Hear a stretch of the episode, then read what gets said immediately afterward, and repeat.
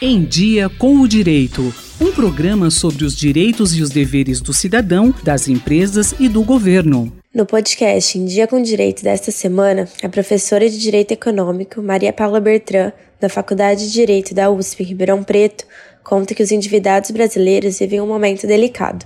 A especialista aponta três razões principais que contribuem para essa realidade. A primeira delas é a possibilidade do empréstimo consignado sobre o Auxílio Brasil, sobre o benefício de prestação continuada e sobre outros programas de transferência de renda. O segundo é a determinação via decreto do chamado mínimo existencial, que estabeleceu em 303 reais apenas as necessidades básicas dos indivíduos que precisem se submeter a um processo de pagamento de dívidas.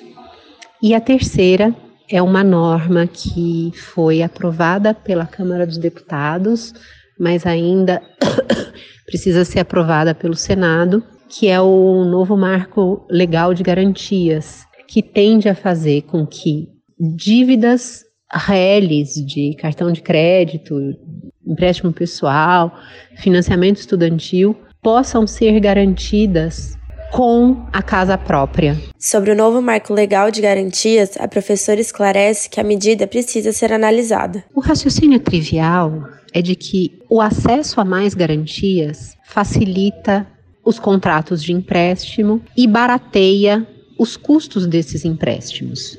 Esse é um raciocínio parcialmente verdadeiro, que não incorpora elementos determinantes tanto de economia comportamental quanto de inviabilidade prática de saudarem-se as dívidas num ambiente de alta informalidade e desemprego como o Brasil. Então, ainda que o raciocínio mais elementar seja de que poder contar com o imóvel tende a ser algo bom socialmente, o que os estudiosos temem é que as pessoas prevejam para si próprias um futuro mais positivo do que ele efetivamente tende a ser e as pessoas, além de endividadas, percam suas casas. A medida que ainda precisa ser aprovada no Senado pode impactar de maneira implícita o chamado bem de família. A nova lei do Marco Legal de Garantias não prevê uma revogação ou uma derrogação do bem de família.